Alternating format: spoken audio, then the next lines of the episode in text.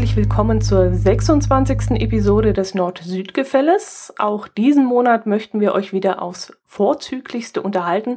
Wir, das sind der Jörn aus dem Norden. Und die Dotti aus dem Süden. Hallo. Grüß Gott. Und jetzt lernst du mal schön Grüß Gott sagen, denn ich glaube, du wirst es in nächster Zeit gebrauchen können. Ja, ich habe ja noch ein bisschen Schonfrist, äh, in der ich meinen Impfschutz aufbessern werde. Und ich glaube, ich muss auch Geld tauschen oder sowas. Ja, ja, ja. du kannst ja schon mal mit dem Grüß Gott anfangen, dann passt das schon. genau. Und laufen die Vorbereitungen? Ja, also äh, so, wir wissen, dass wir losfahren wollen und wir wissen, wann wir wieder zurückfahren wollen oder zurück sein wollen. Ähm, und wir haben so ein paar Stationen abgesteckt, wo wir dann unter Umständen auch mal ein bisschen Zeit verbringen möchten. Aber so richtig eine detaillierte Reiseplanung haben wir noch nicht. Aber ihr wisst, dass ihr am 15.08. in der Nähe von Kempten sein werden, werdet. Das ist der Plan, ja. Genau. Und damit können wir dann sicherlich schon mal auf das Thema heute ansprechen, denn wir möchten natürlich alle Hörerinnen und Hörer zu einem besonderen Event einladen, sagen wir mal. Wir möchten nämlich ein Hörer- und Hörerinnen-Treffen äh, organisieren und zwar in der Nähe von Kempten wird das sein. Und das Ganze wird am 15. August stattfinden. Und dazu sind natürlich alle eingeladen, die uns hier hören. Und natürlich auch alle, die die Hörmupfel hören und den äh, Jörn Schaas feinen Podcast und äh, den High Alarm. Und wer Lust hat zu kommen, der soll sich am besten mal bei uns melden. Die Kontaktdaten findet ihr auf der Seite. Dort findet ihr die E-Mail-Adresse. Und ich würde sagen, schreibt uns einfach und wir werden euch dann die genaue Location und die genaue Uhrzeit mitteilen, wann das Ganze stattfindet. Und wir möchten es jetzt hier nicht gerade öffentlich sagen, weil es dann doch vielleicht ein bisschen zu unübersichtlich wird. Wir müssen natürlich auch planen. Wir müssen in der Gaststätte äh, eine Reservierung vornehmen. Ähm, ich hoffe, dass ich nicht in Vorleistung gehen muss und irgendwelche irgendwas hinterlegen muss. Aber ähm, ja, ich hoffe, dass ihr dann, wenn ihr euch anmeldet, das auch sehr fix sagen könnt. Und wir, wir würden uns auf jeden Fall freuen, wenn ihr bei uns da vorbeischauen würdet. Genau, Planung ist wichtig ähm, und das haben wir letztes Mal auch so gehalten. Das hat eigentlich ganz hervorragend funktioniert, äh, als wir uns letztes Jahr in Kiel getroffen haben. Und ich bin da zuversichtlich, dass es dann äh, in der Auflage Kempten äh, genauso passiert. Aber Moment mal, ist der 15. nicht ein Montag? ho, ho, ho, ja, aber der 15. August ist bei uns hier in Bayern ein Feiertag und deswegen können wir da durchaus uns treffen und müssen nicht zur Arbeit gehen.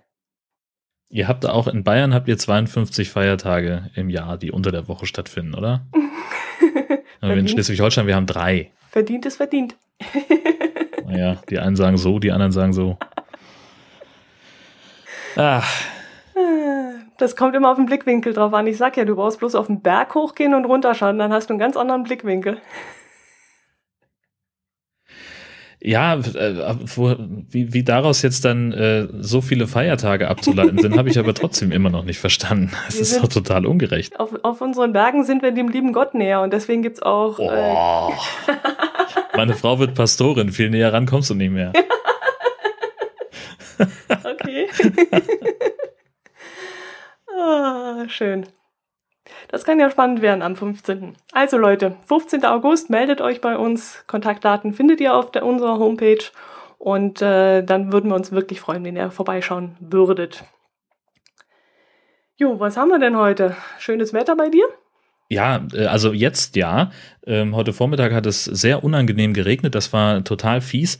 Ähm, das heißt eigentlich, als ich heute Morgen äh, losgefahren bin von zu Hause ins Büro, äh, sah es eigentlich ganz freundlich aus. Und auf dem Weg, so auf halber Strecke, kurz vor der Eiderbrücke, kurz vor der Grenze zwischen Nordfriesland und Dithmarschen, da fing es dann an zu regnen. Und ich bin natürlich ein Profi-Schleswig-Holsteiner. Ja, ich gehe natürlich äh, Mitte Juli ohne äh, jegliche Art von Jacke aus dem Haus.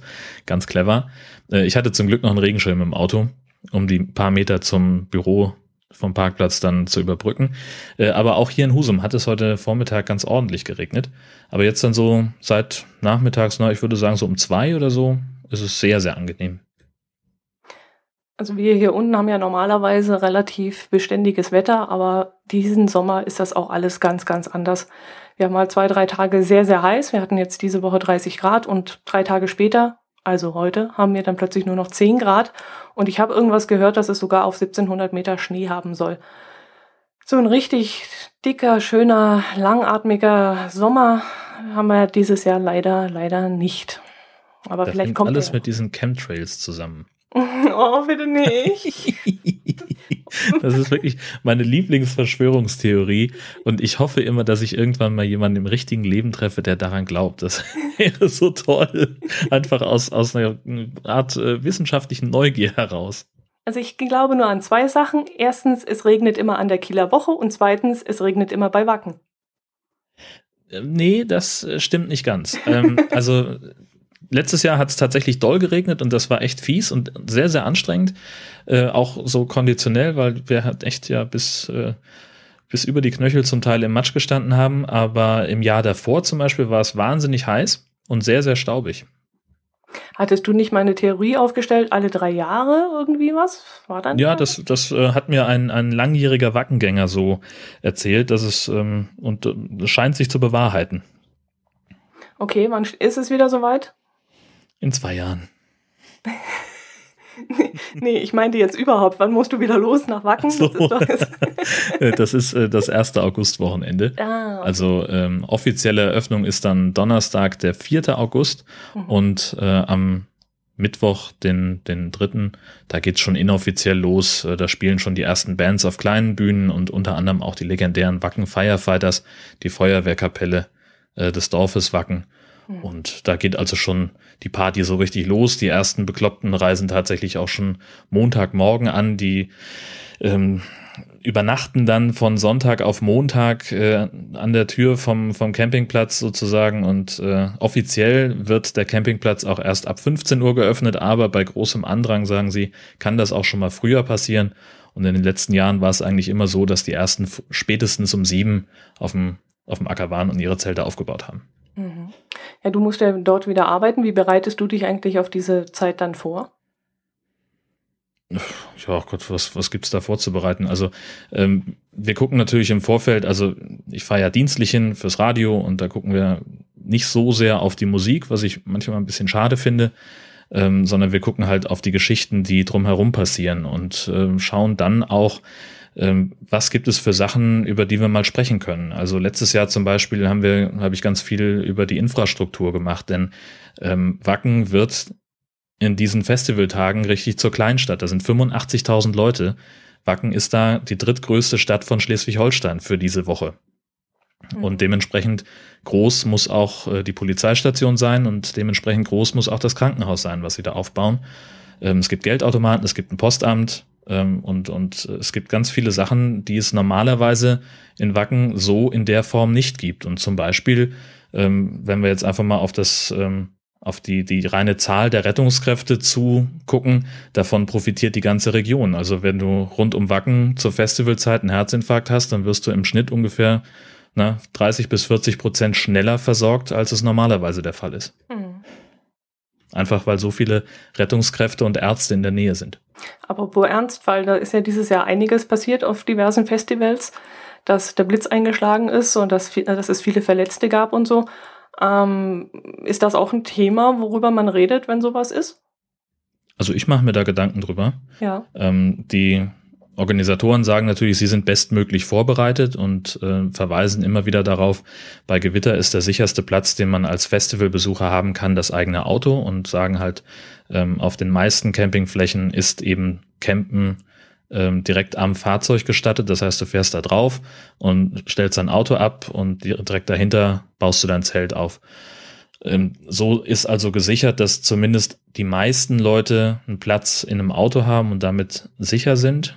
Ähm, für uns Presseleute und die wenigen, die sich zum Beispiel ein Mietzelt leisten. Man kann da auch einfach so anreisen, nur mit dem Koffer und dem Schlafsack und kann in ein fertig aufgebautes Zelt einziehen. Äh, die stehen natürlich ein bisschen doof da.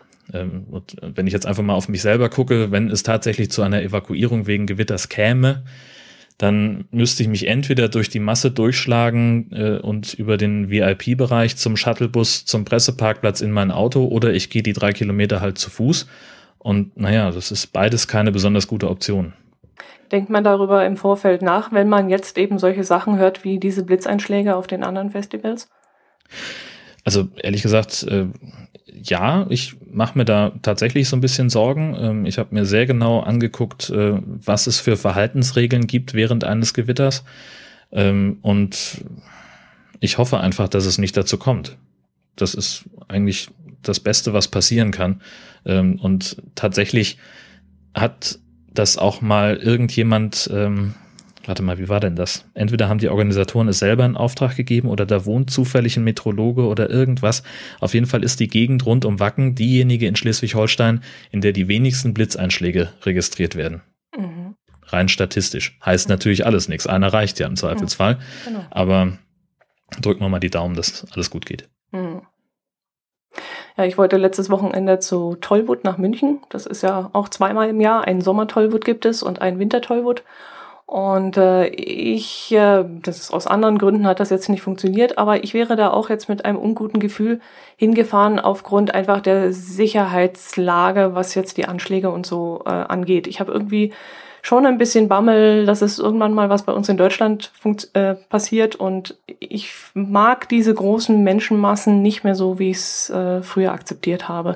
Und da mache ich mir eigentlich mehr Sorgen aber vielleicht unberechtigt und man sollte sich da nicht verwirren lassen und naja, aber trotzdem, das beeinflusst mich schon im Handeln und im Denken. Hm. Also meine Einstellung dazu ist eigentlich eine ganz andere. Ich sag, ich sag mir wirklich jetzt erst recht, mhm. denn wenn wir uns davon abschrecken lassen, dass es äh, einen Anschlag geben könnte, dann haben die Terroristen gewonnen. Ähm, natürlich will ich im Umkehrschluss jetzt auch nicht unbedingt äh, zwischen abgerissenen Gliedmaßen irgendwo auf dem Festivalgelände liegen nach so einer Explosion und mich fragen, wie ich da jetzt lebend rauskomme. Aber ähm, ich schätze das Risiko, dass sowas bei uns passiert, also und bei uns, da meine ich halt schleswig-holsteinische Provinz irgendwo auf dem Dorf, ähm, selbst wenn da 85.000 Leute sind, dass die, die da hinfahren, das sind halt die friedlichsten Menschen, die ich jemals irgendwo gesehen habe. Und ich kann mir eigentlich nicht vorstellen, ich will mir nicht vorstellen, dass da einer dabei ist, der irgendwas, der irgend so eine, so eine schreckliche Tat plant. Das kriege ich auch gar nicht in meinen Kopf rein. Ähm, nichtsdestotrotz sagen ja immer alle, die Anschlagsgefahr in Deutschland ist hoch. Aber das sagen sie auch schon seit Jahren. Und ähm, gerade was das angeht, äh, bin ich ziemlich skeptisch, weil das im Zweifelsfall gefühlt in den letzten Jahren eigentlich nur dazu geführt hat, dass irgendwelche Überwachungsgeschichten ausgeweitet sind und irgendwelche Antiterrorgesetze mehr verabschiedet worden sind, die noch mehr in unsere Grundrechte eingreifen. Und da sage ich mir einfach, erzählt ihr mal, beschließt ihr mal, ich gehe trotzdem hin. Hm.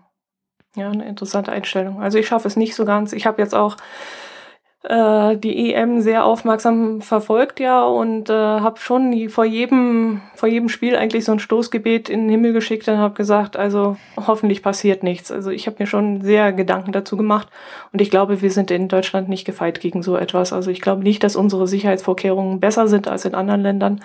Im Gegenteil. Und ähm, ich hoffe bloß immer, dass nichts passiert. Aber muss ehrlich sagen, ich muss mich teilweise anstrengen und das versuchen zu verdrängen, diese Gedanken, weil, wie du sagst, man kann sich ja nicht verrückt machen lassen. Aber ja, ich bin da ein bisschen sensibelchen vielleicht, weiß ich auch nicht. Naja, das ist aber auch etwas, ähm, das, also was ich an mir selber auch gemerkt habe ähm, in der Vergangenheit, ähm, was diese ganze, die, dieses ganze Geschrei um, um Anschlagsgefahren äh, und, und was auch die, die Zahl der, der Anschläge, ähm, die dann auch in Europa stattgefunden haben, mit uns gemacht hat. Ähm, ich habe ja mal in grauer Vorzeit äh, so eine Art Linienbus gefahren, so einen Flughafen-Shuttle. Ähm, und ich erinnere mich, dass ich mehr als einmal in Hamburg am Flughafen stand und irgendwann so gedacht habe, so, hm, was ist das da eigentlich für ein Koffer, der da rumsteht und warum steht er da schon seit zehn Minuten, ohne dass da keiner dabei ist? Und dass ich mich dann irgendwo hinter einer Säule gestellt habe, was falls das Ding irgendwie wirklich eine Bombe ist, dass es dann nicht, äh, dass ich dann nicht so ähm, direkt nah dran stehe ohne Deckung und dass ich dann eben auch die Bundespolizei angesprochen habe. Aber letztlich hat sich das immer aufgeklärt. Es kam immer irgendjemand mit einem Brötchen in der Hand äh, um die Ecke und sagte, ach nee, äh, habe ich gar nicht dran gedacht. Nee, klar, ist meiner, aber sind nur dreckige Unterhosen dran. Mhm. Ähm, das, das macht schon irgendwas mit uns. Und allein das finde ich, so viel Platz, so viel Raum sollten wir dem eigentlich gar nicht geben, äh, emotional. weil das ähm, genau das ist, was die Terroristen wollen. Hm. Ja, vor, den, äh, vor dem Koffer, das, da habe ich gar nicht mal so die Angst, weil sie ja inzwischen schon sehr aggressiv vorgehen und sich selber in die Luft springen und äh, mit Gewehr, äh, Maschinengewehren in die Menge schießen und so. Also äh, ich gerate jetzt nicht in Panik, wenn ich auf dem Münchner Hauptbahnhof einen Koffer irgendwo stehen sehe. Das ist jetzt wahrscheinlich nicht mein Problem. Aber sobald irgendwie ein Tumult entsteht oder eine Menschenmasse plötzlich sich schnell bewegt oder so, zucke ich dann schon zusammen und denke mir, oh verdammt, was ist da vorne los? Und wenn es auch nur irgendeiner ist, irgendein Kofferdieb oder ein Handtaschendieb, der von der Polizei verfolgt wird, sobald da irgendwie Trubel entsteht, zucke ich dann zusammen. Naja, so, so ähnlich wie bei dem Public Viewing in Paris wo irgendwie, weiß ich nicht, 25.000 Leute äh, irgendwo auf dem Platz standen, sich das Spiel angeguckt haben und irgend so ein Vollidiot zündet in der Menge einfach nur einen Silvesterknaller. Hm. Und dann bricht halt eine Panik aus, weil alle ja. denken, jetzt geht's los. Genau. Und das ist durchaus nachvollziehbar, dass man da Angst kriegt, finde ich. Naja. Ja. Das ist ganz gut, dass wir gleich am Anfang der Sendung die, die Stimmung nach unten ziehen. Da haben wir nachher dann so ein bisschen mehr Luft. Äh, so, das ist so eine Startrampe, was die Laune angeht. Naja, zum Ende hin wird es dann wieder richtig sonnig bei uns. Na, dann schauen wir doch mal, was für lustige Themen du mitgebracht hast. Äh, ich habe gelesen, mhm. dass offenbar ein gewisser bayerischer Bundesverkehrsministerium die Kosten für eine Autobahn ausgerechnet in Schleswig-Holstein offenbar für zu niedrig berechnet hat. Mhm. Und zwar äh, wird ja gerade äh, in Schleswig-Holstein seit Jahren eigentlich heiß diskutiert, die A20. Die gibt es zum Teil schon.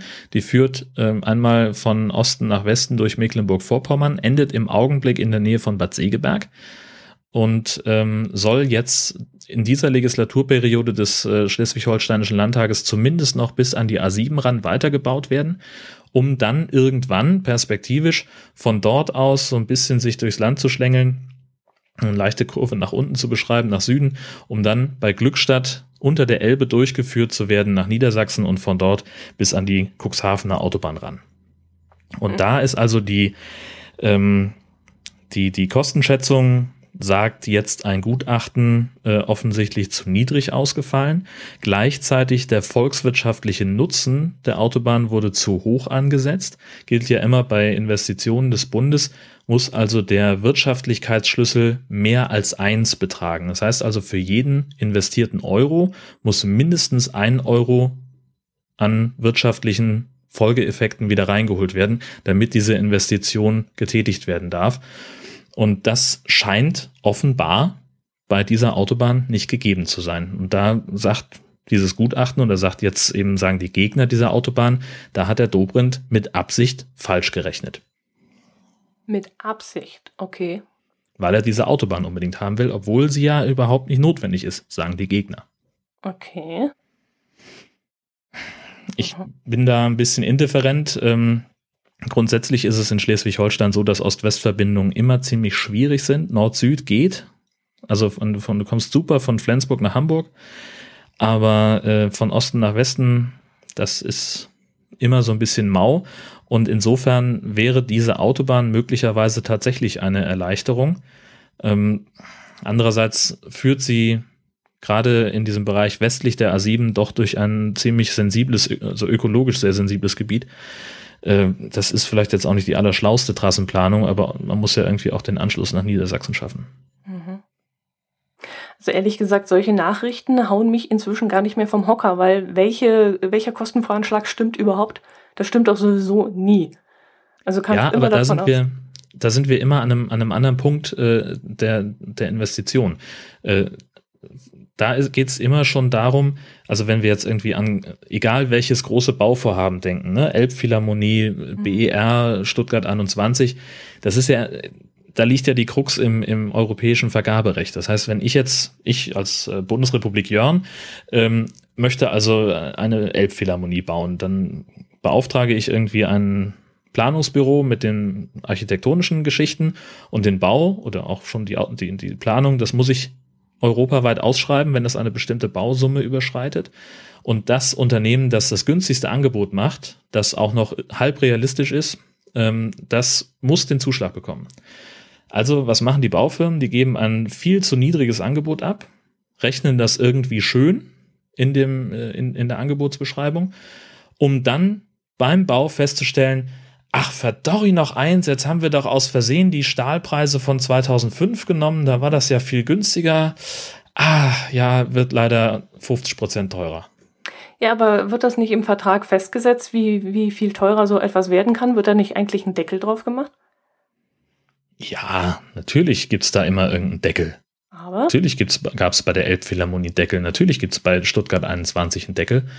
Aber dann heißt es irgendwie von den, von den Baufirmen, ja, Freunde, äh, das ist ja alles schön und gut und unter den alten Vorschriften hätten wir das auch alles machen können, aber inzwischen haben sich die Bauvorschriften für solche Bauwerke ja schon zweimal geändert. Mhm. Und jetzt, äh, das ist so lange her seit der Angebotsabgabe, das äh, tut uns leid, das müssen wir nachverhandeln. Ja.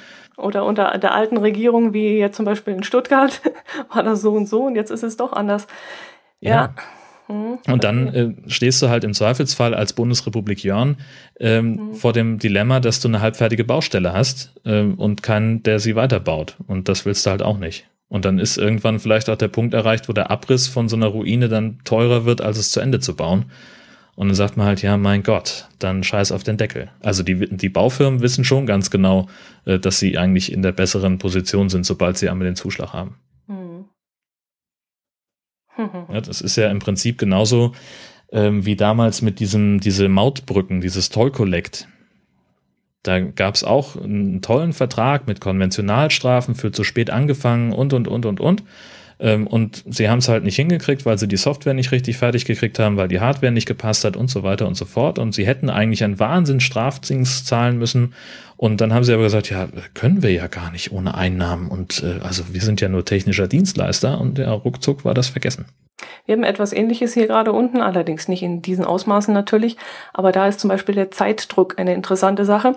Wir haben hier unten die Heini Klopfer Skisprungschanze, Skiflugschanze, und die sollte ähm, 11,7 Millionen Euro kosten ursprünglich. Und äh, wir haben aber eine Zeitplanung, die wir unbedingt einhalten müssen, denn 2018 soll da die WM stattfinden. Und jetzt hat sich herausgestellt, aufgrund von den Stahlpreisen, die du vorhin auch schon angesprochen hast, die ja jetzt äh, gestiegen sind, wird das Ganze auch teurer. Und da war es eben auch so, ähm, dass die Firmen, die Baufirmen so dermaßen ausgelastet sind, dass die jetzt ihre Preise hochschrauben können ähm, und sagen können, naja, wenn ihr wollt, dass wir eure Baustelle zuerst machen, dann müsst ihr noch ein bisschen was drauflegen, weil wir so ausgelastet sind. Und jetzt ist eben dieser Druck dahinter, ja, bis 2018 muss das Ganze abgeschlossen sein. Und dadurch ist das Ganze jetzt 600.000 Euro teurer geworden, was jetzt natürlich nicht das große Ding ist, aber trotzdem, daran kann es natürlich auch liegen. Ja, klar. Also auf jeden Fall. Das, das sind dann auch noch solche, solche Faktoren, die da mit reinspielen. Ja, das stimmt. Ich meine, ob der Flughafen in Berlin dieses Jahr oder in 30 Jahren fertig wird, ist ja egal. Aber unsere Skiflugschanze muss fertig werden. da hast du völlig recht. Ja klar. Also geflogen wird auf jeden Fall. Und äh, mutmaßlich hat die, Schlief die Skiflugschanze ja dann auch ein besseres Rauchabzugssystem als der BER. das glaube ich. Das wäre jetzt natürlich gut, wenn es einen Skispringer gäbe, der Rauch mit Nachnamen heißt. Dann ist die Skiflugschanze nämlich gleich das Rauchabflugsystem.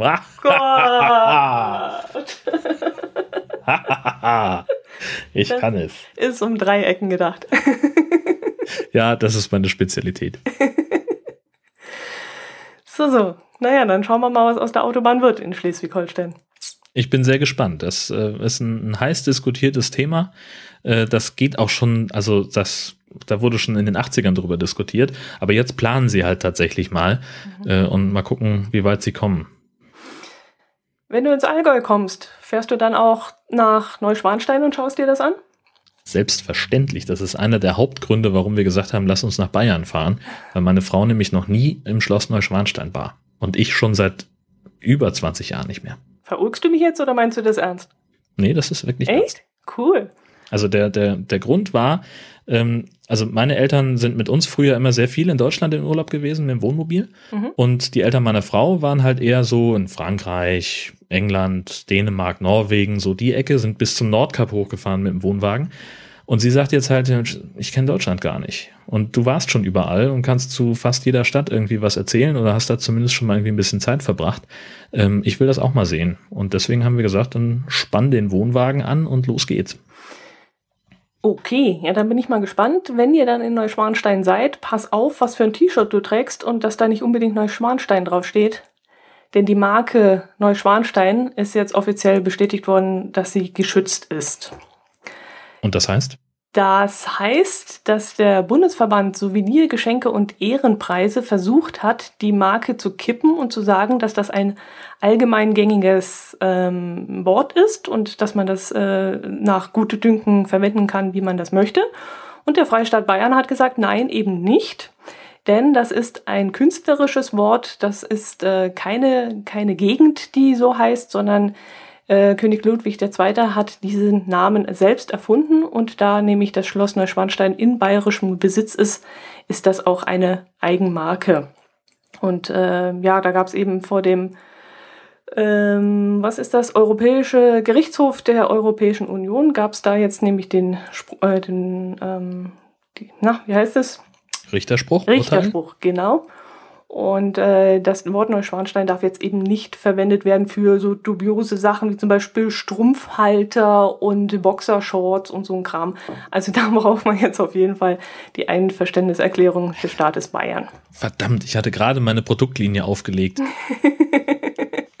Wollte pünktlich zum Allgäu-Urlaub damit starten. Mhm, genau, wird wieder nichts. Kein Nebenverdienst. es ist eine Schande. Na, ich finde es aber auch ehrlich gesagt ganz gut, weil das ist ja doch ein bisschen ein ganz besonderer Name, ein ganz besonderer Ort und äh, wenn da jeder Hinz und Kunz jetzt sich daran vergreifen dürfte, das wäre schon schade drum. Also das müsste echt nicht sein.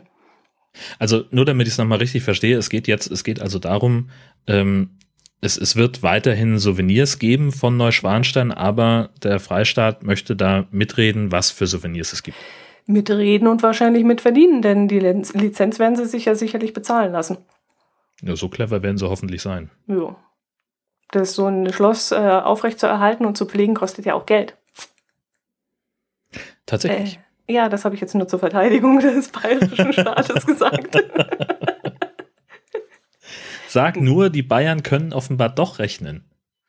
Ja, siehst du mal. Also, was erzählst denn du da mit Autobahnen und so? Hm. Da haben sie vielleicht den einen, der nicht so gut rechnen kann, nach Berlin geschickt. Oh. Das sind jetzt aber Mutmaßungen, du. Ja, mein Gott, ne? man muss es ja irgendwie, muss man es ja erklären. Apropos Neuschwanstein, wenn du dann mit deiner Frau in Neuschwanstein bist, dann passt bitte auf dich auf. Es sind nämlich zwei Touristen spurlos verschwunden. Und zwar zwei chinesische Touristen. Die waren mit einer Reisegruppe unterwegs kennt man ja. Also die steigen dann irgendwo in Amsterdam aus dem Flugzeug aus, werden in einen Bus äh, verladen und äh, fahren dann innerhalb von sieben Tagen einmal durch ganz Europa. Mhm. Und bei uns führt ja die romantische Straße vorbei und dort liegt eben Neuschwanstein. Und diese Bustour ging dann eben auch nach Neuschwanstein.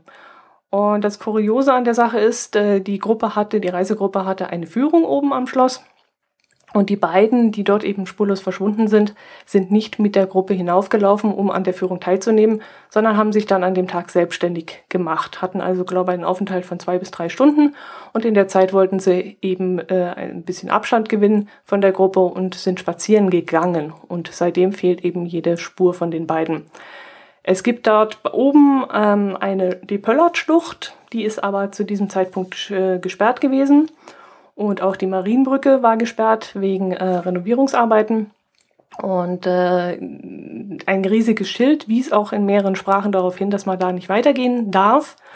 Und äh, ja, jetzt weiß man nicht, wo die verblieben sind. Äh, es war eine riesige äh, Suchmannschaft unterwegs, es waren Taucher unterwegs, die eben auch in der Pellertschlucht in diversen Gumpen getaucht haben, um nach den Vermissten zu suchen. Äh, aber sie sind leider nicht mehr aufgetaucht. Die beiden Urlauber hatten auch ihren Reisepass abgegeben. Das sei aber wohl normal, wie ich gelesen habe. Denn äh, sie legen das als eine Art Pfand auch zurück, wenn sie auf Reise gehen, damit sie wohl, ich weiß nicht genau, ob es darum geht, äh, die Reise zu bezahlen oder ähm, wieder zurück nach China zu fliegen. Ich weiß es nicht, woran es liegt, aber sie müssen diesen Pass wohl abgeben. Und dieser Pass lag eben bei der Reiseleitung. Und jetzt sind die auch, wenn sie noch leben, was man ja natürlich hofft, ohne Reisepass unterwegs. Ja, das hat hier unten ziemlich für Aufsehen gesorgt, weil so etwas ist noch nicht passiert. Wir haben zwar öfters mal Touristen, die irgendwie verschwinden, die tauchen aber normalerweise äh, nach ein paar Stunden oder Tagen wieder auf, weil sie ja, äh, ja sich irgendwo an eine Behörde wenden, weil sie sich verlaufen haben oder weil sie sich verstiegen haben in den Berge oder so. Aber die beiden sind jetzt leider schon längere Zeit unterwegs und ja, nicht da. Dann kann man ja nur hoffen, dass das äh, illegale Einwanderer sind, die äh, irgendwie aus, also ich ziehe bei, bei China unwillkürlich immer so Parallelen zur DDR. Mhm. Und ich mhm. weiß tatsächlich nicht, wie, wie, wie frei die sich bewegen können und, und wie frei die ausreisen können. Ähm, und als du jetzt gesagt hast, dass sie ihre Reisepässe abgegeben haben, habe ich sofort so den Gedanken gehabt, okay, die dürfen offenbar Urlaubsreisen machen, aber die Regierung in China sorgt dadurch dafür, dass die dann auch wieder zurückkommen. So, und vielleicht ist es dann tatsächlich einfach so, dass sie gesagt haben, scheiß doch auf den Pass. Äh, wir haben hier irgendwelche entfernten Verwandten. Bei denen können wir erstmal unterkommen und dann werden wir uns schon irgendwie was Neues organisieren. Vielleicht ist es das und das wäre ja schöner als irgendeine tragische Meldung nachher. Das möchte ich hoffen, ja, klar. Vielleicht sind es auch Geheimagenten. Man kann das Ganze auch weiterspinnen. Nee, aber ich, ich weiß es nicht. Ist das so? Siehst du das so, dass China so? Ich weiß es nicht. Ich habe überhaupt keine Ahnung von China. Da ähm, müssten doch wesentlich mehr verschwinden. Also es, immerhin kommen ja im, zum Beispiel nach Neuschwanstein 100.000 Asiaten jedes Jahr. Also da müsste doch das öfters passieren. Ja, stimmt auch wieder, ne? Ich weiß es nicht. Ich habe aber überhaupt keine Ahnung, wie das funktioniert bei denen. Also, hm, ich vermute eher, dass wirklich irgendwas passiert ist, weil wenn sie sich irgendwie verlaufen hätten oder nicht, ich meine, die Frau war, glaube 39, der Mann 37, ähm, die, die hätten sich doch zu helfen gewusst mit Händen und Füßen, die wären doch aufgefallen, wenn irgendwas ist. Also ich kann nur hoffen, dass sie wirklich nicht abgestürzt sind, weil es ist dort schon sehr bergig. Äh, Füssen und, und Neuschwanstein liegen äh, wirklich mitten in den Bergen drin. Und wenn da sich jemand verstiegen hat, das kann auch eine Weile dauern, bis man die findet. Naja, hoffentlich ist da nichts passiert. Ja, das wäre ja blöd. Hm. Also passt auf euch auf, wenn ihr hierher kommt. ja, genau, richtig. Das, äh, das haben wir fest vor. Ähm, ja, ich habe gerade, ich bin ein bisschen abgelenkt, weil ich hm? hier vorm Fenster ähm, rennen gerade Leute vorbei, die ähm, so verdächtig auf ihre Handys gucken. Ich habe so den Eindruck, das könnten äh, Pokémon Go-Spieler sein. Hast ah, du von denen schon mal gehört? Ja.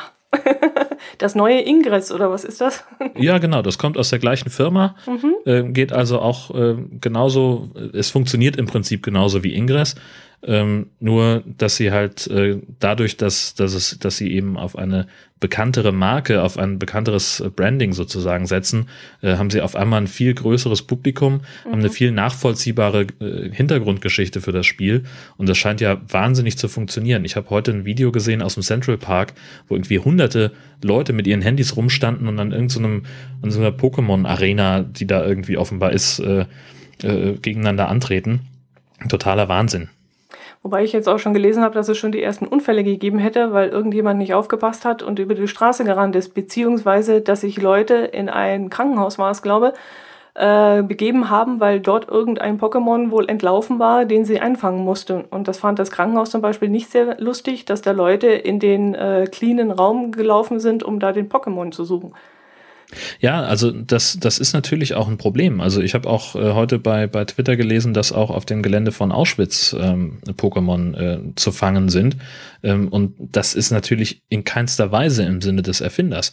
Und genauso auch ähm, auf dem nicht öffentlichen Gelände der ESA ähm, da ist wohl sogar ein Pokémon Stop angelegt worden. Also auf, das ist, wenn ich das richtig verstanden habe, ein Punkt, der Pokémon anlockt und dementsprechend natürlich auch die Spieler anlockt. Aber das ist eben auf einem Gelände, das für die Öffentlichkeit nicht zugänglich ist und dann bringt es halt nichts. Mhm. Beziehungsweise es bringt da halt nur mehr Leute hin, die da nichts verloren haben und äh, die, die ESA-Leute haben eigentlich was anderes zu tun, äh, als Pokémon-Spieler vom Gelände fernzuhalten. Mhm. Ja, und im eigentlichen Spielerausch achten die eben nicht drauf, beziehungsweise es wird ihnen auch egal sein. Hauptsache, sie find, finden diesen Pokémon. Das gleiche war ja mit Ingress in Dachau, glaube ich. Da wurde auch eine Zone oder wie sich das da nennt, in Dachau gelegt und die Leute sind dann eben auch rumgesprungen und haben versucht, die, diese Zone zu erreichen. Und das äh, ist natürlich nicht so hübsch, wenn man das macht. Nee, das geht gar nicht. Ähm, ja, und es gibt natürlich den, und äh, so schließt sich auch so ein bisschen der Kreis wieder, ähm, diese Meldung aus den USA, wo angeblich ein Pokémon Go-Spieler äh, beim Pokémon-Jagen eine Leiche gefunden haben soll. Mm, okay.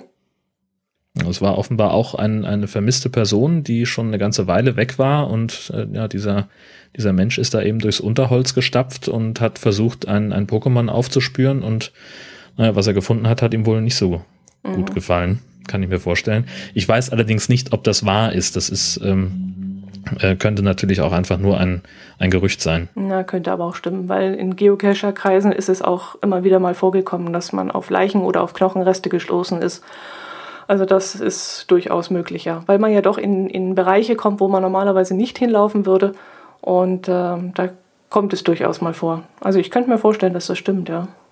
Ich glaube, man muss auch gar nicht so wahnsinnig weit laufen. Mir fällt da gerade eine Geschichte ein, ähm, die, ach, das ist schon zwei Jahre locker her. Ähm, und zwar an dem, in, in, dem Ort, wo ich, wo ich bis vor kurzem noch gewohnt habe, ähm, da musste ich nur einmal so unsere Straße längs gehen, eine Hauptstraße überqueren und dann war ich auf dem Aldi-Parkplatz. Ähm, und dort wurde eine neue Straße gebaut an dem Aldi-Parkplatz entlang. Und in so einer, in so einem Knick, in so einer Böschung, äh, da haben sie eine skelettierte Leiche gefunden. Die lag seit mindestens sieben Jahren direkt neben dem Parkplatz. Ach was. Also wirklich, du hast dein Auto abgestellt und fünf Meter entfernt lag ein toter Mensch und ist da verwest. Und keiner hat ihn gefunden.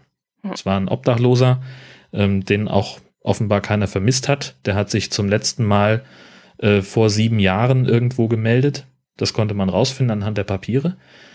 Aber inzwischen war er halt dann verstorben und so weit skelettiert, dass man ihn nur noch anhand seiner wenigen Habe identifizieren konnte, die er bei sich hatte.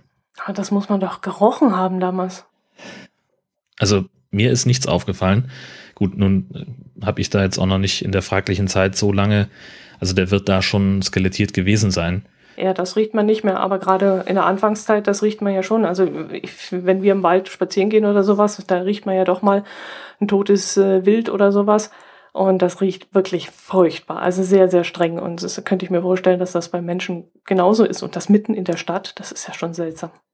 Na, es, ist, es war schon so eine Ortsrandlage. Mhm. Genau, und sie haben ihn gefunden, richtig, nicht, nicht weil er sich gemeldet hat vor sieben Jahren, sondern weil diese Böschung vor sieben Jahren das letzte Mal ge, gemäht, gerodet worden war. Und jetzt war sie halt standardmäßig wieder dran und beim Mähen sind sie halt da irgendwie drauf gestoßen. Oh, sowas möchte ich nicht erleben. Bah. Nee, das muss nicht sein. Mhm. Ja. Wie sind wir, wir jetzt denn da drauf? Ja, ja, genau. Ja, wie sind Pokemon wir denn drauf? Go. Wie sind wir denn jetzt auf das Thema gekommen? Na, von den Chinesen über die verrückten äh, Pokémon-Spieler vor meiner ah, Haustür Pokémon. und zack, zack, Geocaching, Leichenfund, Ding Dong, waren wir bei ihm. Pokémon. Äh, wirst du es ausprobieren? Weil es ist ja, glaube ich, kostenlos bis zu einem gewissen Bereich und äh, du kannst, glaube ich, bis zum Level 5 das Ganze schon mal ausprobieren. Machst du es? Probierst du es? Also nach allem, was ich jetzt im Augenblick darüber lese, habe ich schon wieder keine Lust mehr dazu. Das, äh, also ich, ich bin noch unschlüssig. Ähm, ich bin tatsächlich aber äh, jobmäßig noch gerade so ein bisschen auf Themensuche und ich könnte mir vorstellen, dass das äh, eine coole Geschichte sein könnte, sich das mal sozusagen von jemandem zeigen zu lassen, mit jemandem mal loszugehen, der das macht. Mhm. Ähm, vielleicht ist das etwas, was ich mal machen werde, aber ich weiß nicht, ob ich selber das da, keine Ahnung. Also als ich das gelesen habe, da war bei mir sofort, Mensch, das ist doch wie Ingress. Aber du hast recht, Pokémon ist natürlich nochmal wesentlich interessanter. Und ich glaube schon, dass das einige auch in Deutschland äh, ansprechen wird und dass da viele losgehen werden.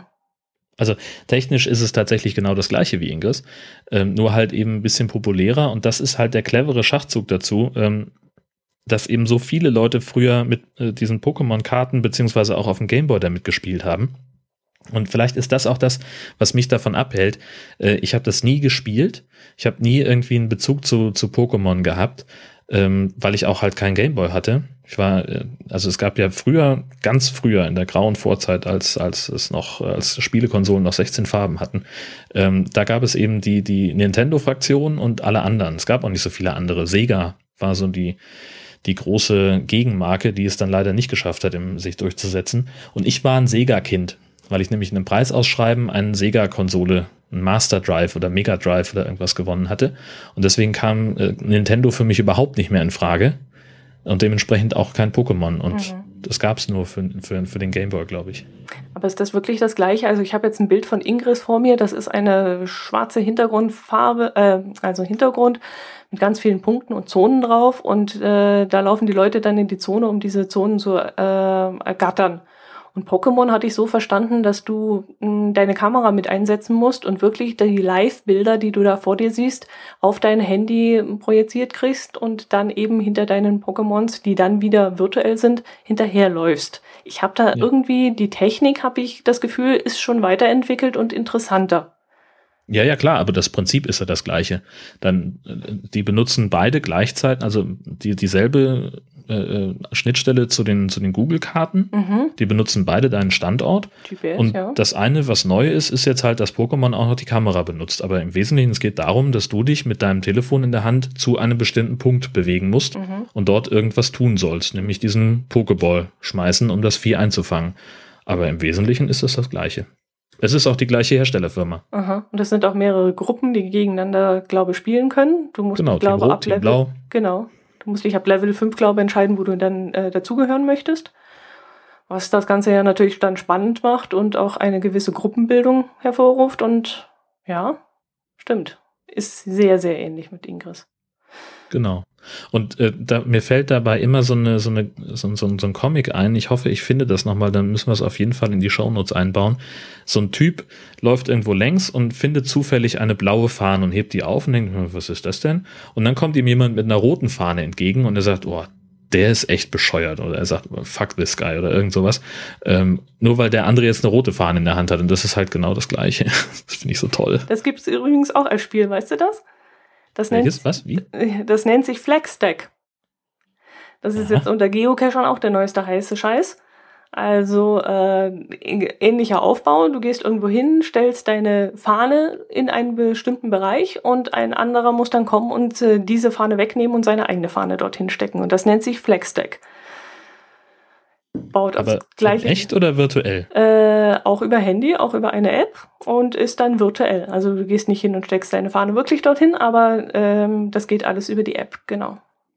Und dann aber wie cool wäre das, wenn man seine Fahne wirklich irgendwo hinsteckt? ich will die Bilder jetzt nicht im Kopf haben. Naja, gut, kommt ja immer drauf. Also was, was, fangen wir mal ganz lang, ganz, ganz langsam und ganz hinten an. Mhm. Was wäre denn auf deiner Fahne drauf? Meine wäre ja schon mal äh, blau-weiß kariert. Das wären ja schon mal mhm. Schon gleich die Markenrechte verletzt. Prima. Geht gut los. oh Gott, bist du kleinlich. ja, äh, äh, mein Gott, äh, wir sind in Deutschland, da gibt es also Leute, die leben davon, kleinlich zu sein. Ah, da mache ich halt mein, mein, mein Hörmupfel-Logo drauf. So, das gehört mir. die wäre also dann schon mal grün. Äh, und dann würde ich ganz schöne Orte aussuchen, wunderschöne Orte. Irgendwo auf die Berge, damit auch schön anstrengend ist, wenn du da hochlaufen musst in deinem Urlaub. Ich würde mich ja, ich weiß ja nicht, ich, wahrscheinlich im Zeichen der Fischfrikadelle bewegen. ich dachte, bei dir ist ein Löwenzahn drauf. um Gottes Willen, ja, so weit kommt das noch. Das wäre doch mal was. Was glaubst du, wie das hier alles aussehen würde, wenn überall diese Fahnen stehen würden? Apropos Fahne, das bringt mich gerade auf ähm, eine Sache, die mein Kollege mir heute erzählt hat.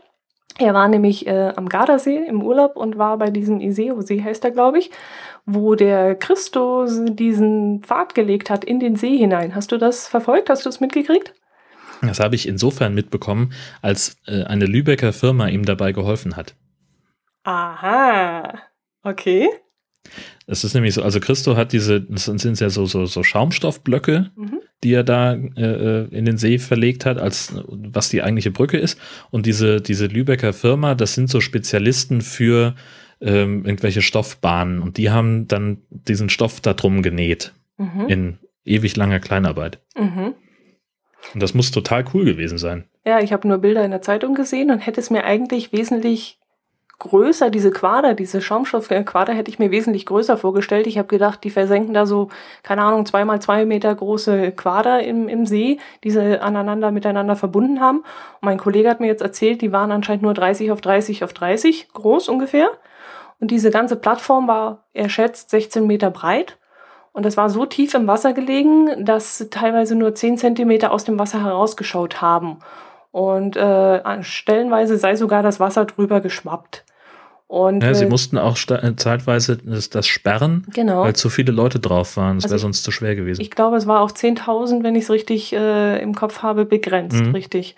Und der Kollege war drauf, der war auch mit dem Kinderwagen drauf und äh, sagt, er hat sich sehr, sehr sicher gefühlt und hatte auch keine Bedenken, dass das nicht halten würde. Und auch die Sicherheitsvorkehrungen links und rechts des Steges seien wirklich sehr gut gewesen. Da war ständig Wasserwacht in der Nähe. Und äh, er hatte schon den Eindruck, dass alles ähm, mit, gut, äh, mit rechten Dingen zugeht da. Und äh, ja, ist jetzt leider vorbei. Ich glaube, letztes Wochenende haben sie es wieder abgebaut. Und es muss sehr, sehr schnell gegangen sein. Innerhalb von drei Tagen war der ganze Steg wieder weg. Ja, äh, also ich fand das, äh, in so, also es waren zwei Kollegen von mir sind hingefahren mhm. äh, und haben das Ganze begleitet für, für Radio, Fernsehen und Online. Ähm, und also das, das, was die auch erzählt haben, das war, muss total beeindruckend gewesen sein. Ähm, was heißt, wenn, wenn du so drüber läufst, das sagt der eine, das fühlt sich an, also du hast halt so einen ganz weichen Schritt und dieses, die, hast die Wellenbewegung mhm. ganz unmittelbar ähm, und man konnte es sogar aus dem Weltall sehen. Es gibt Satellitenfotos, äh, wo dieser, dieser Steg drauf äh, deutlich zu erkennen ist, weil der auch so eine wahnsinnig äh, äh starke Orangefärbung hatte. Mhm. Ähm, und äh, das konnte man sehr deutlich sehen. Der muss ja auch, der Steg muss um eine Insel rumgegangen sein. Der Inselinhaber ist, muss dieser Waffenhersteller sein, Beretta oder wie diese Marke heißt. Genau, richtig, ja. ja. Genau. Ja, muss beeindruckend gewesen sein. Das ist für den Ort natürlich für die kurze Zeit erstmal äh, immens, dieser Aufwand und vor allem diese Menschenmassen, die da jetzt plötzlich eingestürmt sind. Mit so viel hatten sie wohl gar nicht gerechnet.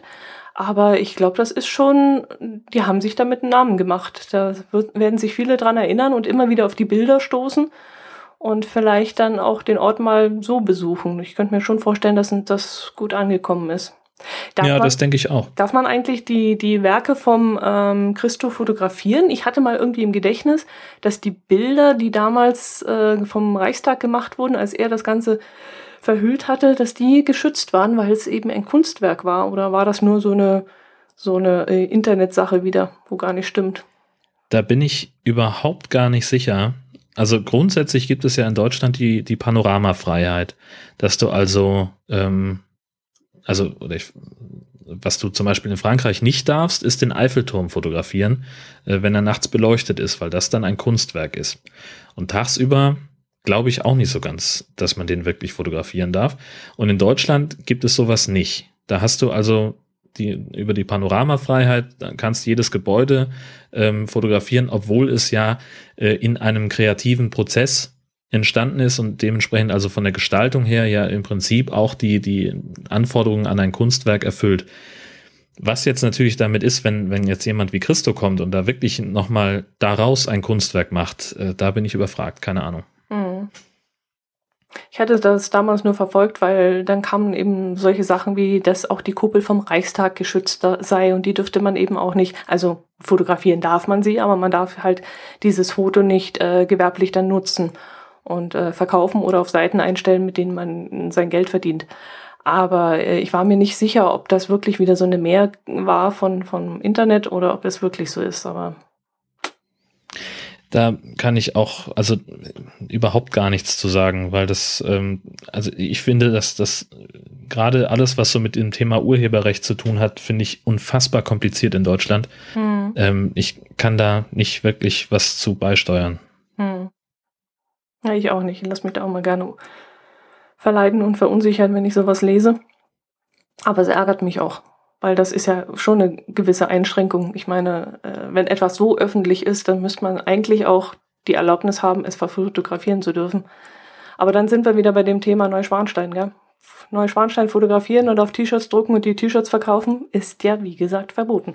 Andererseits, äh, wo, du es gerade sagst, ich äh, habe heute einen Artikel gelesen von einem Jazzpianisten, also irgendein ganz berühmter Pianist, der ähm, in einem Konzert auf die Bühne kam und gesagt hat, so und jetzt äh, seien Sie bitte so ganz leise, bewegen Sie sich nicht, ähm, damit ich den Kontakt zu meiner Musik nicht verliere. Und abgesehen davon fange ich nicht an, bevor die zwei Menschen hier vorne, die jetzt eben noch Fotos mit ihren Handys gemacht haben, den Saal verlassen haben und ist wieder hinter die Bühne gegangen, mhm. bis die weg waren. Mhm. Und hat dann noch sich so ein paar andere Schoten äh, geleistet ähm, wo ich so beim, beim Lesen gedacht habe, also das war auch mehr, mehr ein Kommentar gefühlt. Also es war jetzt nicht so ein, so ein neutraler Bericht über den Konzertabend, sondern wirklich sehr persönlich eingefärbt, wo ich dann so ein bisschen unsicher bin, was da tatsächlich passiert ist und was vielleicht auch mehr so die, die Empfindung des Autors war. Aber also so wie es sich liest, hat er sich da aufgeführt wie die Axt im Walde mhm. und hat irgendwie so das, äh, dass das Publikum nur noch als störendes Element für seine Kunst wahrgenommen. Und da frage ich mich natürlich, warum tritt er denn dann auf? Ja gut, das ist nicht nett, aber ich habe inzwischen gelesen, dass äh, das sehr viele amerikanische Stars inzwischen machen, dass die wirklich sagen, Leute, genießt mal lieber die Musik, die wir hier machen und die ganze Performance und alles und lasst mal eure Handys aus, äh, weil ihr kriegt überhaupt gar nichts mehr mit, wenn ihr nur immer durch dieses Display starrt. Und äh, das meinte ich gar nicht. Nee? Also äh, er hat sich natürlich auch daran gestört, dass da zwei Leute im Publikum saßen, die die, die Fotos gemacht mhm. haben. Keine Frage. Und ich persönlich finde es auch ein, ein Unding, äh, dass Leute bei, bei Konzerten und sowas immer mitfilmen. Ich war auch äh, vor einiger Zeit, was letztes oder vorletztes Jahr, beim Herbert Grönemeyer Konzert, wo er dann auch irgendwie nach einem Lied äh, da war halt so ein Steg an der Bühne und er ist da längs gegangen, hat sein Lied gesungen und dann stand er da und stand halt vor zig Handys und hat gesagt, Leute, ganz im Ernst, also macht es doch, filmt es und stellt es online, wenn ihr wollt, ist mir egal, aber lieber wäre es mir, wenn ihr euch darauf konzentrieren würdet, was hier oben passiert, was ich hier mache, anstatt das da durchzugucken. Das stimmt auch, da bin ich auch völlig dabei, aber in diesem speziellen Fall ging es darum, dass sich das Publikum einfach ganz mucksmäuschenstill verhalten sollte, sich nicht bewegen sollte, nicht husten mhm. sollte, ähm, sich und, und, und einfach am besten gar nicht da sein sollte. Mhm. Weil das als Störung empfunden wurde. Mhm. Und es ging gar nicht mal so sehr ähm, darum, dass es Leute geben könnte, die das jetzt abfilmen oder fotografieren, ähm, sondern halt wirklich das Publikum als Störfaktor. Okay. Ja, Künstler. Hm. Ja, mhm. gibt es ja so eine und solche. Ja, genau. Ne, hier, wie hieß der eine, der dieses, ähm, ach, dieses Musikstück, was, was äh, fast fünf Minuten nur aus, äh, in Anführungszeichen, Stille besteht. Mhm. Cage. Ah. Cage hieß der. Ähm, und das Stück besteht ja nicht aus Stille, sondern es besteht ja daraus, was in diesen knapp fünf Minuten für Geräusche entstehen. Dadurch, dass die Orchestermusiker sich vielleicht bewegen, dann fällt einem vielleicht eine Flasche um oder was weiß ich, der tippt vielleicht zu, zufällig da mit seinem Geigenstock irgendwo gegen oder sowas. Das heißt, es entstehen Geräusche und das ist das eigentliche Kunstwerk, das ist die eigentliche Aufführung. Mhm. Also das genaue Gegenteil von dem anderen und den möchte ich eigentlich mal haben für wie klingt dein Tag. Wollte ich gerade sagen, ein. das wäre ja genau dein Ding eigentlich. Ja, absolut. ja, aber auch eine gewisse Art von Kunst. Schön. Ja. Also was haben wir noch? Äh, ja, was haben wir noch? Ich wollte jetzt gerade noch überleiten. Bei mir zum Beispiel gerade im Hintergrund, das hört ihr aber leider nicht, äh, höre ich nur das, das Plätschern vom Regen. Bei uns regnet es heute schon den ganzen Tag. das ist aber auch gemein. Ja, ganz schön. Naja, der Sommer wird schon noch mal kommen. Was habe ich? Äh, ich habe noch was gefunden, ja. Äh, ein, der Inhaber eines Cafés bei uns hier in der Gemeinde Gersthofen hat eine Kiste Pflaumen in seiner Küche stehen gehabt und eine Mitarbeiterin wollte die Früchte eben putzen und vorbereiten. Und da kam ihr plötzlich ein kleiner, schwarzer, drei Zentimeter langer Skorpion entgegen. Ach, Unfug. Und äh, ich hatte immer gedacht, äh, Skorpione sind wesentlich größer, aber das war wirklich so ein ganz kleines Ding, so ungefähr wie eine 50-Cent-Münze groß. Und die haben dann gleich die Freiwillige Feuerwehr. Was macht man hier auf dem Land? Man ruft die Freiwillige Feuerwehr, wenn es einen Skorpion in den Pflaumen verlaufen Super, hat. das sind die Fachleute für Skorpione, na klar. genau. Und die, ja, die, die haben sich auch um, um Schnappi gekümmert, um solche äh, großen Schildkröten und sowas. dann sind die auch zuständig für Skorpione anscheinend. Ja, aber die haben sich äh, dann darum gekümmert und haben das Ganze, also dieses kleine Vieh zu einem Reptilienexperten gebracht und der konnte dann Entwarnung geben, weil dieser Skorpion, der aus dem Mittelmeerraum kommt, wohl nicht gefährlich ist. Wenn der also sticht, dann wäre das zwar ein bisschen schmerzhaft, aber nur ungefähr so, als würde man von einer Biene gestochen werden. Es gibt aber auch anscheinend wesentlich größere Skorpione, die sind dann gelb und die seien richtig gefährlich und giftig und die gäbe es nämlich auch im Mittelmeer und da sollte man dann drauf achten. Aber dass eben so kleine Skorpione mal in irgendeiner Obstkiste landet, landen, das sei wohl durchaus öfters mal vorgekommen. Ähm, ja klar, dort haben sie es schön gemütlich, dort gibt es Fressen und da ist es warm und trocken und da fühlen die sich natürlich wohl. Äh, soll wohl öfters vorkommen, sowas. Das macht jetzt ja nicht gerade Mut, aber das ist genau das, weswegen ich kein Obst esse. das, das ist natürlich Quatsch. Oma, wenn du das hörst, ich esse Obst jeden Tag, jeden Tag esse ich Obst, die, ganze, die ganze Zeit. Oh Gott, oh Gott, ich red mich um Kopf und Kragen. Fleisch ist mein Obst. genau, richtig. oh Gott, oh Gott, oh Gott. Ja, das ist nicht schlecht. Haben wir noch was? Wir haben also, Kommentare bekommen, oder? Ähm, wenn, dann hast du sie nicht in unsere Themenliste eingetragen. Weil es so viele waren diesmal. Also das kann ich als Entschuldigung vortragen. Das waren dieses Mal nämlich richtig viele. Zum Beispiel hat sich die Silke nämlich gemeldet und freut sich schon riesig auf ein Hörertreffen. Sie wollte dann auch gleich wissen, wann und wo das stattfindet. Und das haben wir ja jetzt schon aufgeklärt. Wie gesagt, am 15. August. Irgendwann nachmittags, irgendwo in Kempten in der Nähe, denke ich mal. Das wird der zentrale Anlaufpunkt sein, wo wir alle relativ gut hinkommen. Und wer sich da, wie gesagt, anmelden möchte, der soll über unsere Homepage eine Mail an uns schreiben und dann sagen wir euch direkt Näheres. Und der Daniel, der ist dann gleich auf die Sache eingegangen mit den Kässpätzle, die wir ja letztes Mal hatten, weil wir ja überlegt haben, ob wir die Kässpätzle, also die Zwiebel auf den Kässpätzle lieber ähm, äh, kross mögen oder schön weich. Und er hat gesagt, ihm ist das egal, er möchte bitte beides. Innen rein in die Kässpatzen die weichen, schön buttrigen und obendrauf dann eben die krossen. Das ist ein Connoisseur. Mhm. Daniel, Hut ab an der Stelle. Sehr clever. Er hat auch noch äh, was Technisches äh, hinterhergeschoben, sehe ich gerade. Mhm. Äh, und zwar haben wir uns ja auch unter anderem über, über Skat unterhalten. Äh, und er sagt, äh, das wird kaum noch äh, verbaut heute, aber viele Geräte haben noch drei Chinch-Buchsen, nämlich gelb, rot und weiß wobei gelb für das Video und rot-weiß für das Stereosignal stehen. Und das ist wohl kompatibel zu SCART. Es gibt da wohl auch Adapter, schreibt er, die das eine in das andere überführen, sind dann nur unterschiedliche Stecker für das gleiche, dasselbe Signal. Danke für diese wichtige ähm, Aufklärung. Genau. Und dann hat der Martin Habel noch geschrieben, da muss ich gerade mal überlegen, was wir da für ein Thema hatten. Da ging es, glaube ich, darum, dass äh, Urlauber im Schwarzwald ähm, die öffentlichen Verkehrsmittel kostenlos benutzen dürfen, wenn sie eben die Kurtaxe bezahlt haben und diese Kurkarte verwenden, glaube ich.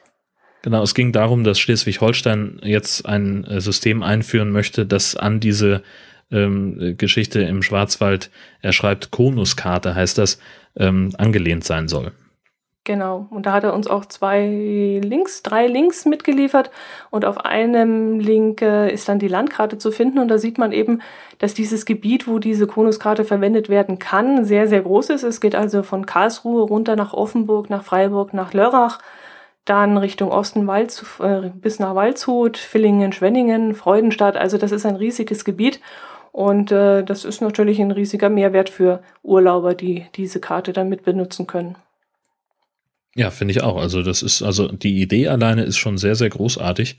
Und wenn es dann auch noch so gut funktioniert, wie er schreibt, mhm. ähm, dann ist es ja also total großartig. Also toll, schön. Ja. Und wenn sowas bald bei euch umgeben sollte, wäre ja auch nicht schlecht.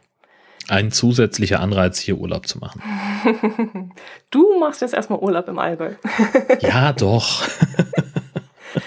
Ach, da freue ich mich drauf. Das wird super. Ja, ich freue mich auch drauf. Jo, dann haben wir noch ein paar Twitter-Follower dazu bekommen. Da wäre zum Beispiel der damals Podcast, der uns jetzt folgt. Dann ähm, der, der, die, die Matt Eagle. Äh, dann haben wir noch Alltagsprisma und äh, der Industrial Moments Podcast, der jetzt auch bei uns auf der Twitter-Liste mit draufsteht.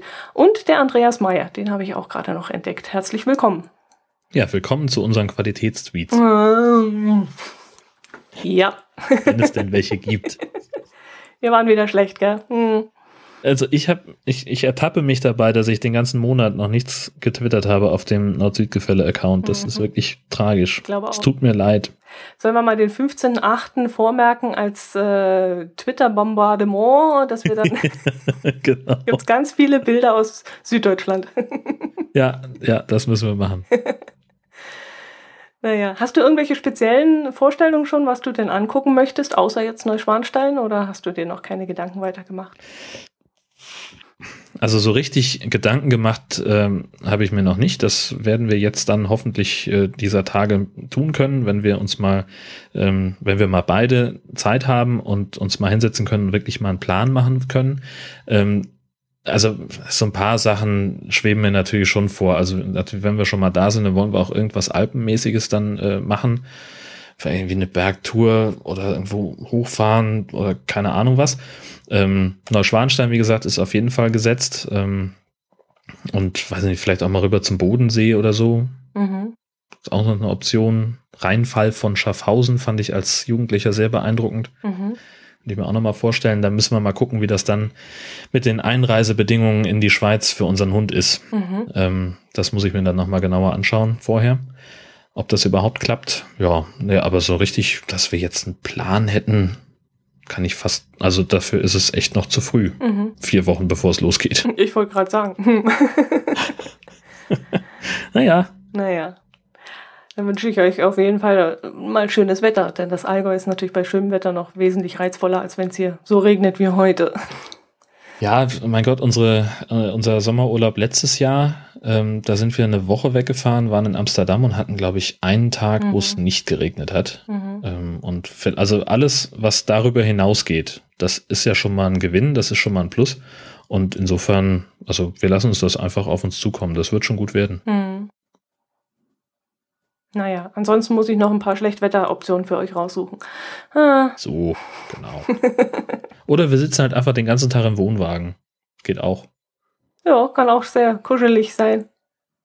Ja, eben. Und also mein, ne, das ist ja sowieso meine Vorstellung von einem perfekten Urlaub, besteht ja darin, äh, mindestens zwei Nickerchen pro Tag zu machen.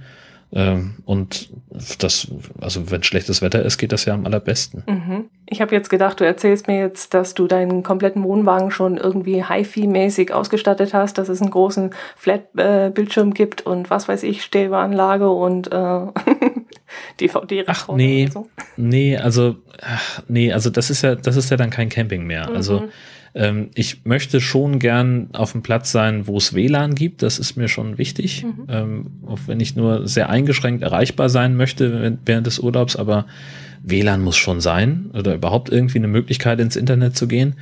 Ähm, aber also ein Fernseher brauche ich jetzt nicht. Was wir dabei haben, das ist so, ist mein, mein Bluetooth-Lautsprecher, damit wir abends äh, entweder Podcast oder TKKG zum Einschlafen hören können. Ähm, Tagsüber im Auto haben wir vielleicht Radio an, aber meistens eigentlich auch nicht.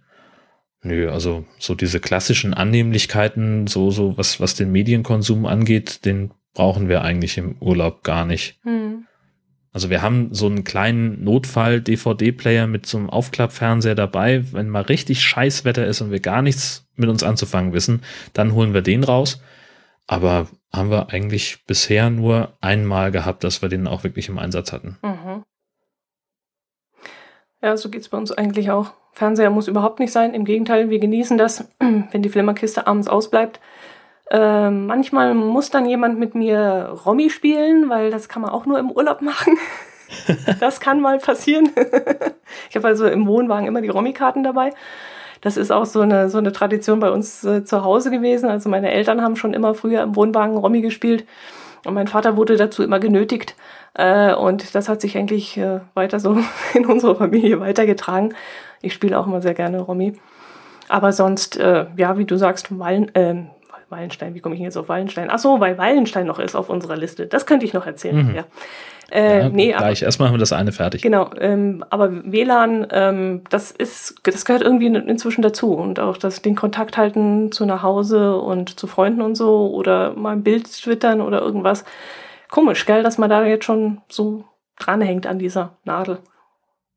Ja, äh, ja, das, ähm, das stimmt, das, das ist, hat sich tatsächlich verändert, aber das ist ja auch, also unser Kommunikationsverhalten hat sich ja insgesamt verändert. Mhm. Also ähm, mit, mit spätestens mit dem Einzug der, der Mobiltelefone, ähm, das, da ist ja einfach, hat sich ganz viel getan.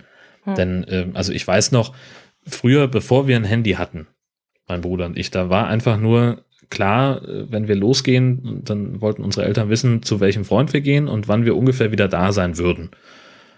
Und wenn wir wirklich gut waren und dran gedacht haben, dann haben wir vielleicht noch mal irgendwie von dem Freund aus angerufen und ein Update gegeben, haben gesagt, übrigens, wir gehen noch ins Kino und der und der bringt uns nachher nach Hause. So. Mhm. Und das ist ja heute, hat sich das ja komplett gewandelt. Äh, wenn ich, also äh, so, was weiß ich, Schulkinder, die haben halt, also meine Nichte, als sie in die Schule gekommen ist, hat die ein Handy bekommen. Zwar kein Smartphone, aber ein Handy, damit sie eben erreichbar war. Wenn was ist und damit sie jederzeit zu Hause anrufen kann, hatten wir früher alles nicht. Ja, aber wir haben es doch auch nicht gebraucht. Naja, aber das ist eben die Frage, brauchen die es heute?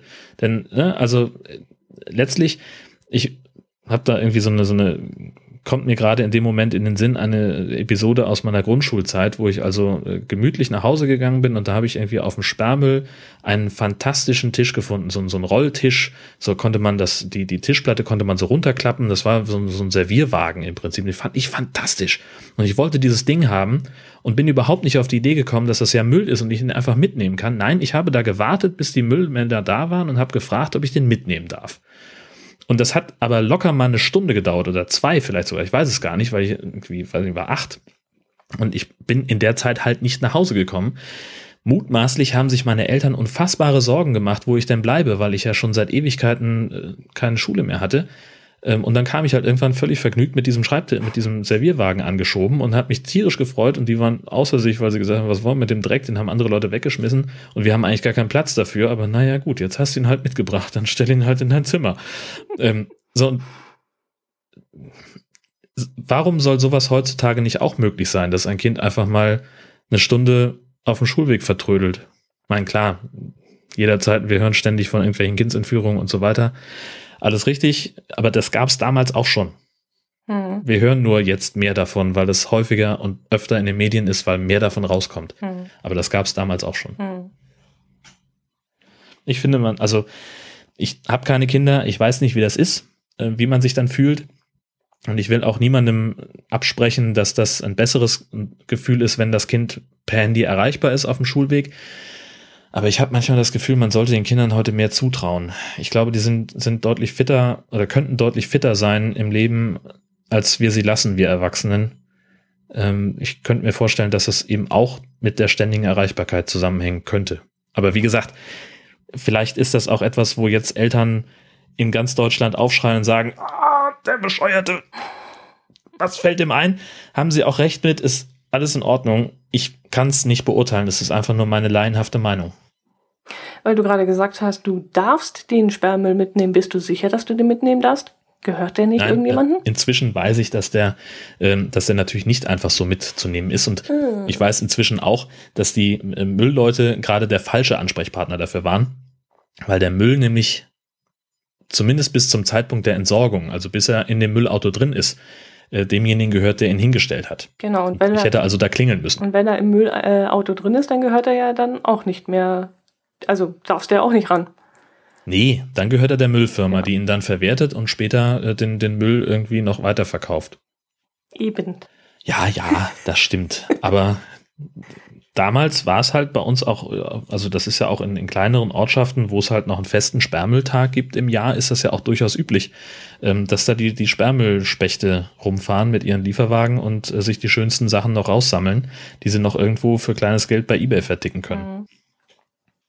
Ja, bei uns sieht es auch manchmal aus wie gerupft, wenn, wenn die, die Leute dann durchziehen durch die Straßen und gucken, was sie da noch gebrauchen können und das Ganze auseinanderrupfen äh, ist das auch nicht immer so schön anzusehen. Ich glaube, das ist auch eine Sache, wo sie sich dann immer aufregen, die Leute, und sagen, also muss denn das Ganze sein? Naja, klar. Und äh, so, so kommt das halt, dass es dann eben in den, in den Städten, dass du halt dann dein Sperrmüll anmelden musst ja. und dann auch sagen musst, was weiß ich, ich habe drei Schränke und vier Sessel und zwei Matratzen.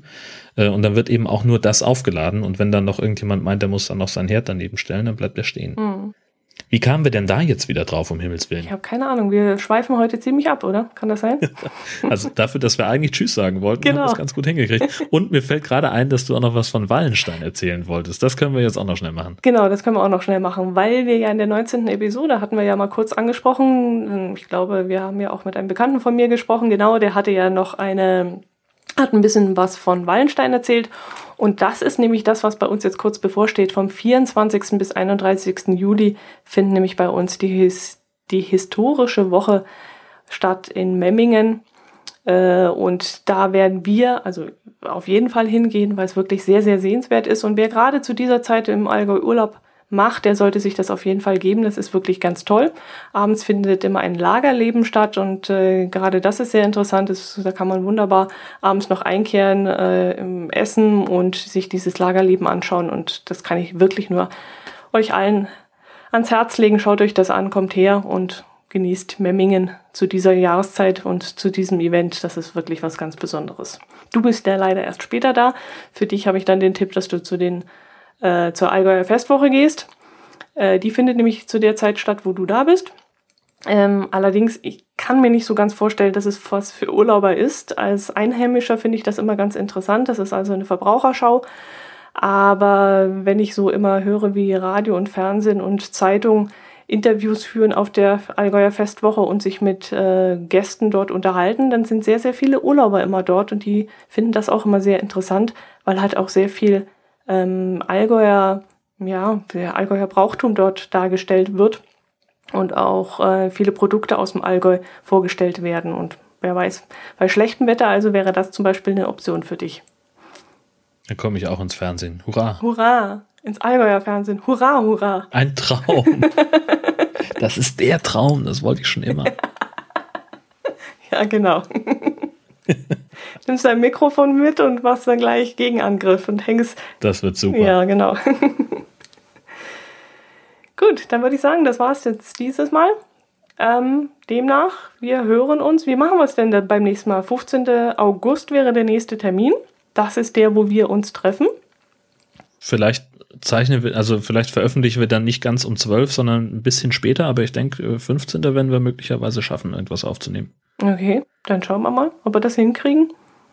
Und bis dahin, am 15. August. Irgendwann. Irgendwann. genau. Tschüss. Servus.